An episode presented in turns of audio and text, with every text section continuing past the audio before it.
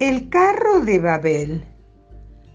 Un señor tenía un pato que ladraba. Lo metió en un canasto con tapa y se fue a recorrer la plaza de los pueblos. Le decía a la gente que tenía un pato que ladraba, pero nadie le creía.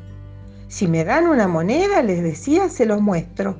Si no ladra, les devuelvo la moneda y les doy otra más.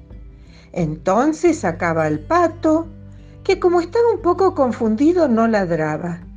Le hablaba en la oreja para convencerlo y el pato ladraba.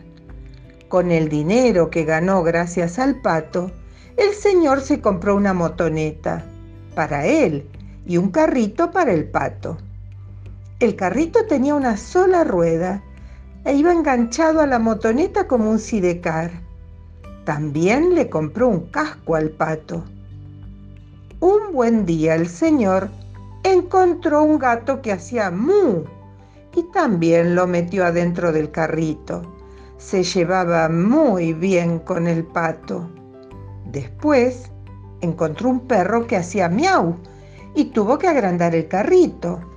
En realidad lo cambió por otro más grande, un carro y no un carrito compró dos cascos más.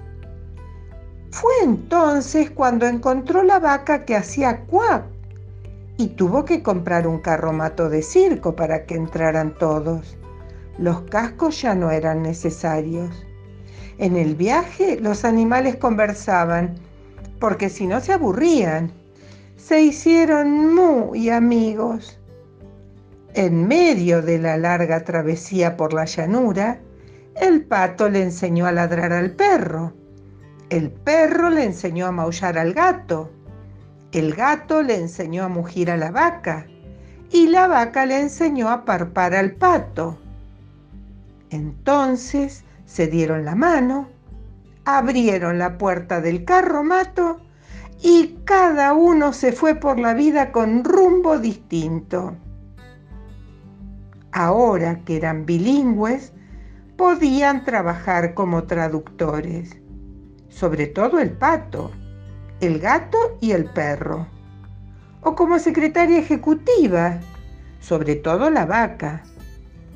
También podían publicar un diccionario vaca-gato, gato-vaca, pato-perro, perro-pato. El señor vendió el carromato a los gitanos y se fue con su motoneta a buscar algún gladiolo con olor a jazmín. O bien, alguna mandarina con gusto a banana. No sabemos qué tal le fue.